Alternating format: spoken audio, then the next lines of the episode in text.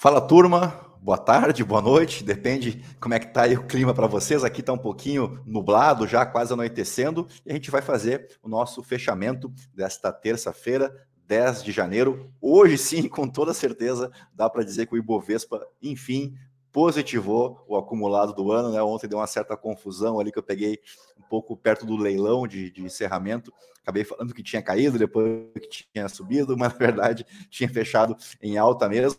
Uh, e hoje um dia um pouco na contramão do que foi a segunda-feira, né? As ações asiáticas fecharam o dia majoritariamente em queda, exceção ao índice Kospi na Coreia do Sul e ao índice Nikkei lá no Japão. Eu falei um pouquinho de manhã hoje sobre alguns casos de Covid uh, que estão sendo subnotificados uh, na China. Então a gente vai observar isso agora durante a noite, madrugada dentro aí para ver se a gente tem novidades amanhã sobre China. Eu queria conversar com vocês hoje, claro, sobre IPCA, né? Tivemos a divulgação do IPCA de dezembro na manhã de hoje, lembrando que quinta-feira temos o CPI nos Estados Unidos e amanhã o CPI chinês e também tivemos algumas uh, manchetes das páginas policiais aí em detrimento do que aconteceu no domingo, mas vamos lá começar o nosso resumo logo pela Bloomberg, como de praxe.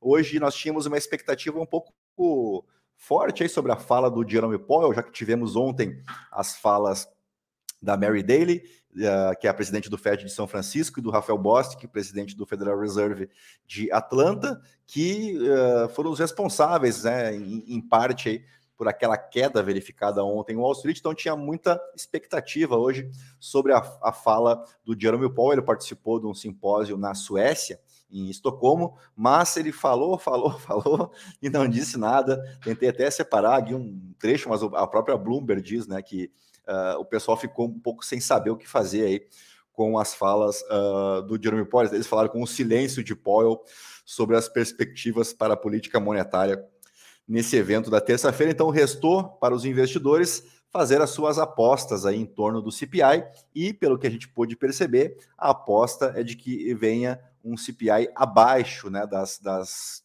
estimativas, ou seja, uma inflação ainda menor do que as projeções dos analistas. Uh, tem aqui um destaque, embora ele não tenha comentado diretamente sobre os próximos passos do Federal Reserve, uh, ele disse que, abre aspas, então, restaurar a estabilidade de preços quando a inflação está alta pode exigir medidas que não são populares no curto prazo, pois aumentamos as taxas para desacelerar a economia. Puxa vida, descobriu a pólvora o Jeremy Powell, né? Isso aqui, dizer isso e não dizer nada, dá basicamente na mesma. Uh, mas o que, o que eu peguei de interessante aqui durante o dia, uh, também na Bloomberg, é a revisão do Banco Mundial para o crescimento global nesse ano de 2023 e as notícias, infelizmente, não são das melhores.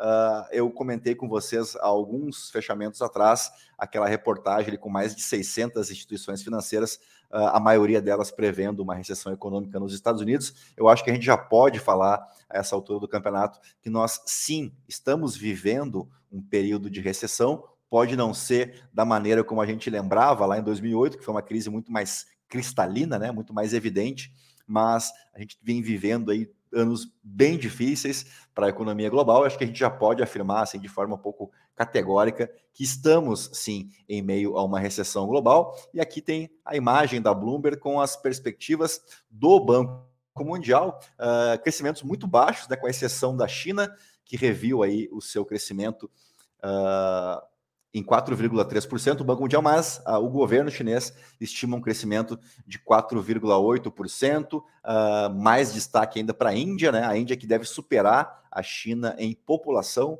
nesse ano de 2023, tornando-se então o país mais populoso do mundo e é uma economia que a gente acaba deixando em segundo plano, assim, né? Não, acaba não falando muito, mas ah, é uma nação que vem emergindo dirigindo uh, a passos largos. E a gente pode ver aqui o cinza, né, que é o crescimento próximo a zero, uh, toda a Europa Ocidental, né? Então a Alemanha deve crescer zero, a França, a Espanha, uh, eu não consegui pegar aqui com o mouse a Inglaterra, mas pela cor a gente imagina também que seja um crescimento muito próximo de zero. Aí tem os países que devem crescer negativamente, o caso da Rússia aqui e aqui a Síria e aqui no Brasil, o crescimento de 0,8%, que está bem alinhado aí com as estimativas também do mercado financeiro das instituições brasileiras aqui. Acho que a XP uh, chegou nessa mesma conclusão aqui de um crescimento de 0,8%.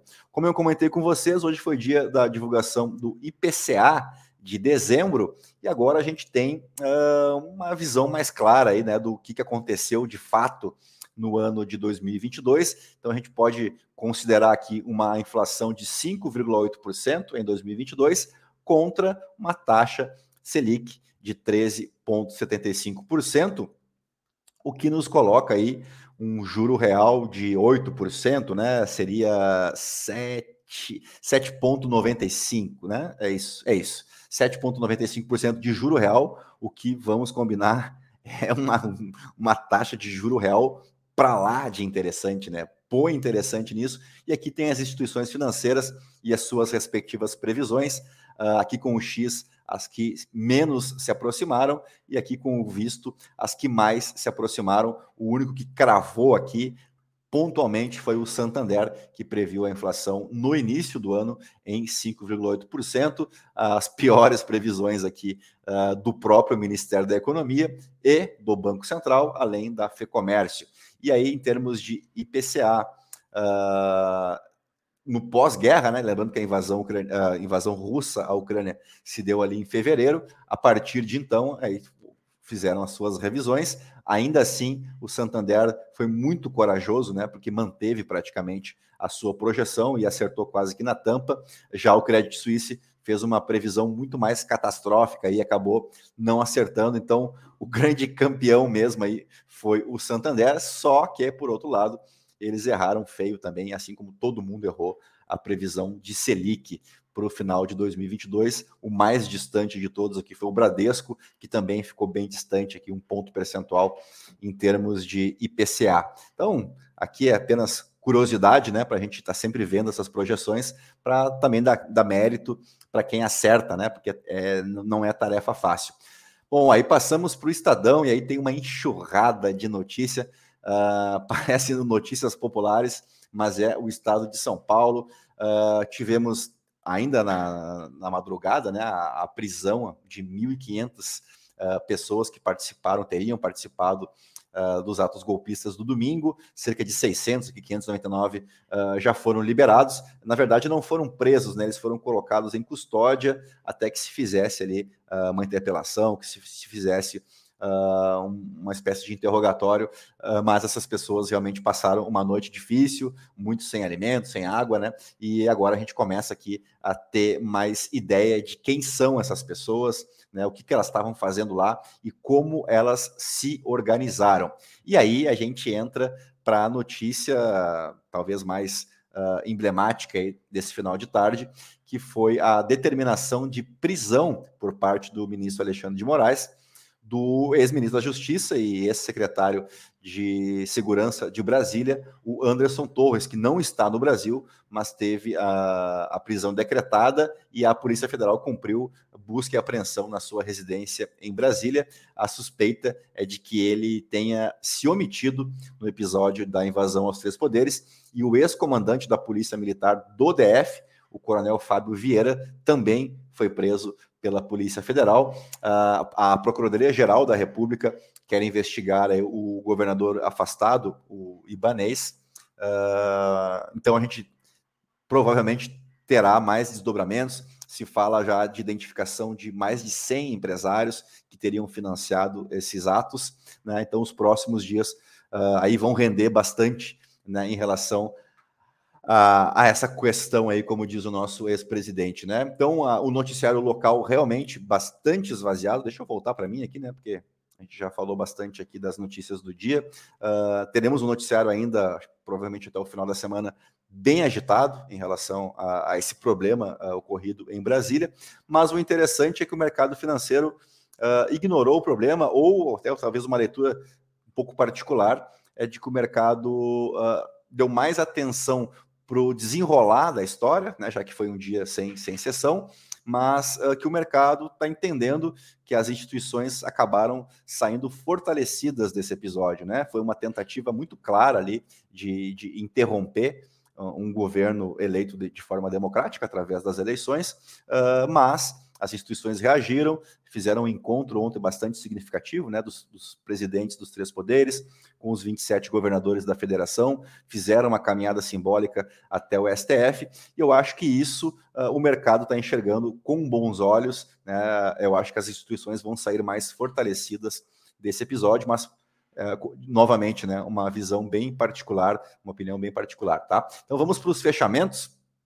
A gente começa com o petróleo, o Brent para março avançou 0,56% e voltou ali para a região dos 80 dólares o barril, 80 dólares e 10 centavos o barril. Já o dólar à vista fechou em baixa de 1,06% a R$ 5,20 uh, e chegou até a bater na mínima R$ 5,19, na máxima nos R$ 5,27. Uh, um movimento interessante do dólar nessa semana, né? De, de, forte recuo, acho que um pouco em linha com o que eu comentei com vocês. Essa reação uh, dos poderes, das instituições, pode sim uh, ter tranquilizado o investidor estrangeiro em, em, entender que, apesar de tudo, né, apesar de toda a turbulência, uh, nossas instituições são sólidas e o Brasil ainda oferece uma certa atratividade para o investidor estrangeiro. E aí vamos para Wall Street, o Dow Jones subiu 0,56%, o S&P 500 avançou 0,7% naquela região tão conhecida, vocês que acompanham aí há mais tempo o nosso fechamento, na região dos 3.900 pontos, outra vez, né, uma região que a gente vem batendo na tecla há bastante tempo. O índice Nasdaq fechou com alta de 1,01%, e aqui no Brasil, o Ibovespa fechou em alta de 1,55% aos 110 mil 816 pontos. Uh, chegamos na máxima, inclusive, batendo 111.193 pontos. E é bem verdade que na mínima fomos lá nos 108.478 pontos. E o volume financeiro, na média ali, daqueles 27 bi que a gente vem vendo nos últimos dias, 27,3 bilhões de reais foi o, o, volume financeiro da sessão de hoje. E dito isso, a gente pode fechar o nosso fechamento, nosso call de fechamento aqui da Central do Investidor, dessa terça-feira, 10 de janeiro, te convidando, claro, para o nosso morning call amanhã cedinho, ali por volta das 6 horas, tá bom? Se for possível, se você puder deixar o like para a gente, se inscrever aí no canal da Central do Investidor para ajudar a gente a chegar nos 400 inscritos, eu te agradeço sobremaneira. Inclusive, se você me vê pelo Spotify, também se puder entrar no YouTube lá no canal da Central e curtir a gente, seguir a gente, ajuda pra caramba, tá bom? Então, até amanhã, né? Uma boa noite, um bom fim de tarde. Você que está se movimentando, se deslocando para casa, você que já está em casa, uma boa noite, então um bom descanso e até amanhã, tá bom? Um grande abraço, tchau, tchau.